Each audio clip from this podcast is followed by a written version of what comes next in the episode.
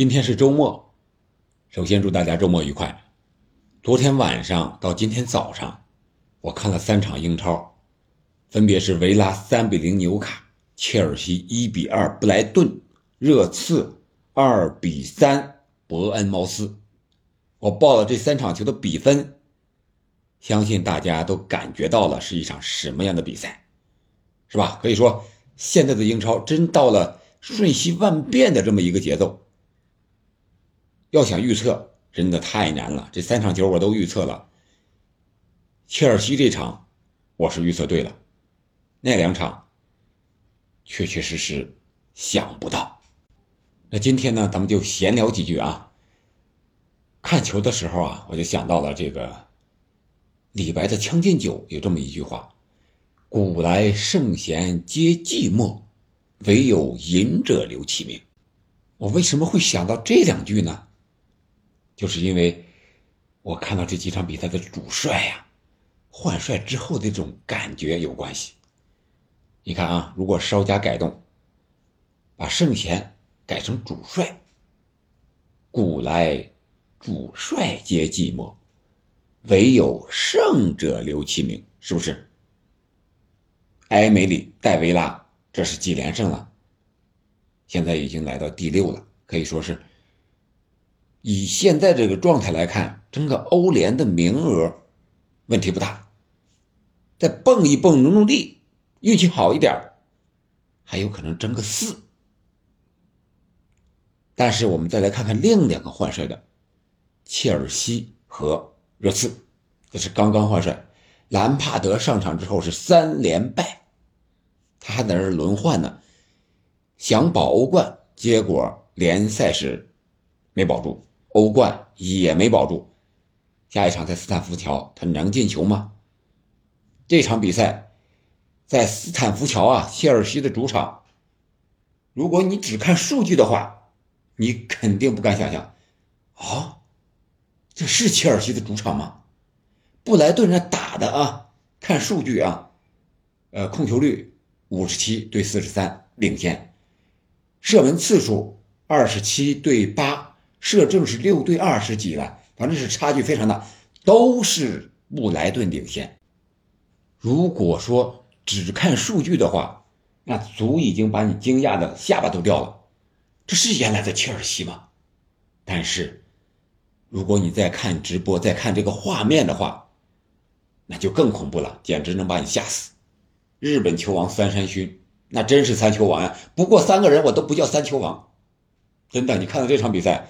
无论是之前首发的查洛巴，还是后来替补的里斯詹姆斯，对三山勋真是一点办法都没有。这个右路走廊，啊，对布莱顿来说是左路走廊啊，真的是三山勋那就是如入无人之境，想怎么过怎么过，想内切内切，想下底下底，想射门射门，想传球传球。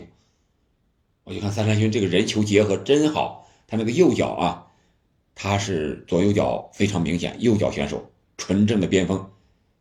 我觉得在英超，像他这种球员，速度快，而且人球结合的特别好，小技术也好，传球还及时啊，分球有的时候还很风骚，射门也有，非常难得的一名球员。咱们这儿和孙兴敏对比一下，孙兴敏这场比赛也是为热刺首开纪录，而且他左右脚均衡，他可以用内切虚晃，然后用走外道，用左脚射门。这是孙兴敏和三山勋不同的地方，就是孙兴敏呢速度也很快，人球结合也很好，但是孙兴敏是双足，几乎没有逆足，而三山勋呢是右脚选手，左脚几乎很少用，但是他右脚外脚背还有一招，这是孙兴敏和三山勋可能现在最大的差距。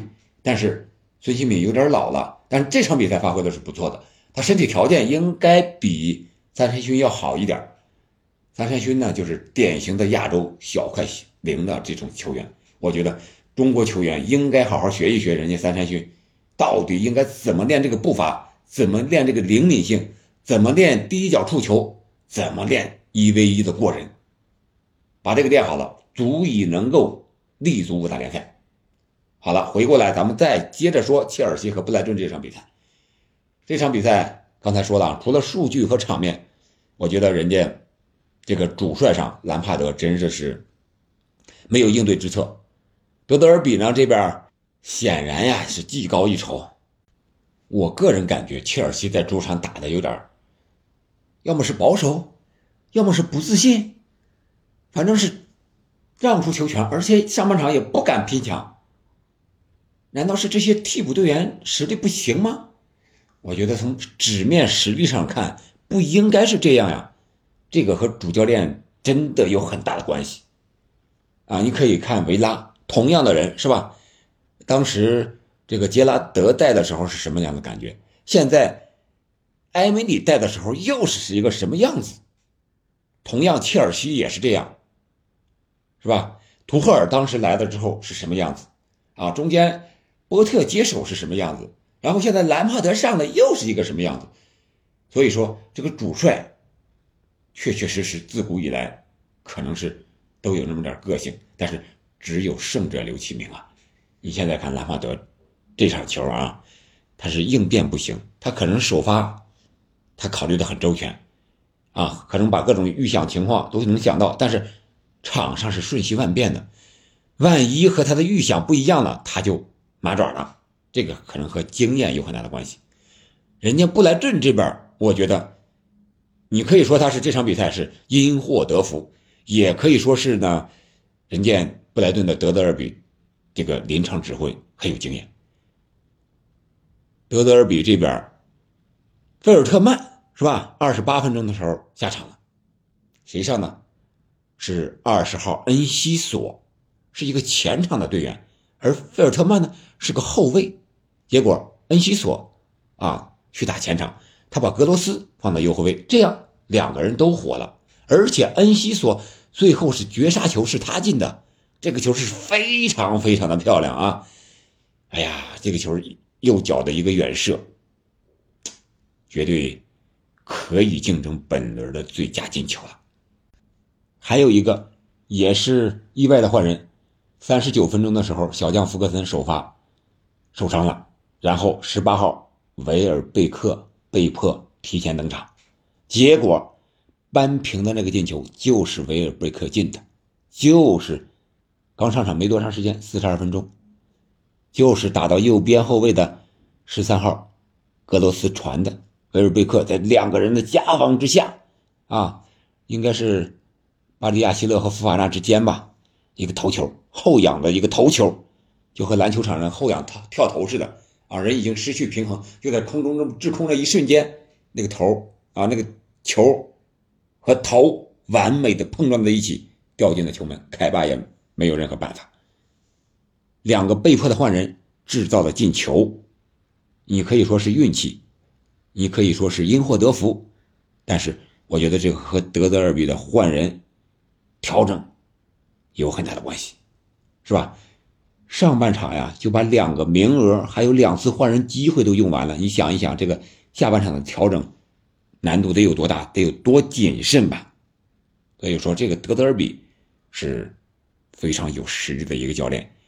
我觉得这老板伯利在台上看着，哎呀，这换帅换的，要是布莱顿的德泽尔比归我多好呀，是不是？当时布莱顿的波特 让他给弄去了。现在又想了，人家德德尔比了，我觉得他心里肯定有这个想法啊。为什么换帅这么难呢？为什么布莱顿的主帅都这么厉害，到了切尔西就不行呢？可能有这种想法。在场上啊，我们可以看到，呃，伯利这个表情也是很无奈呀。换一个不行，换一个不行，到底是谁的问题？是帅的问题，还是主席的问题啊？还是你这个管理层的问题啊？这场比赛。切尔西穆德里克发挥的不错，啊，第一个进球是他的一个内切之后的一个传球，有点意想不到。本来都以为他外线传球了，结果右脚的脚腕一抖，传给了内线的加拉格尔。加拉尔格尔是不停球一脚射门，啊，虽然有些变相吧，但是这个穆德里克这个状态不错的啊。除了这个助攻之外呢，在场上他的表现也是非常活跃的啊，比以前要好多了。当然这个。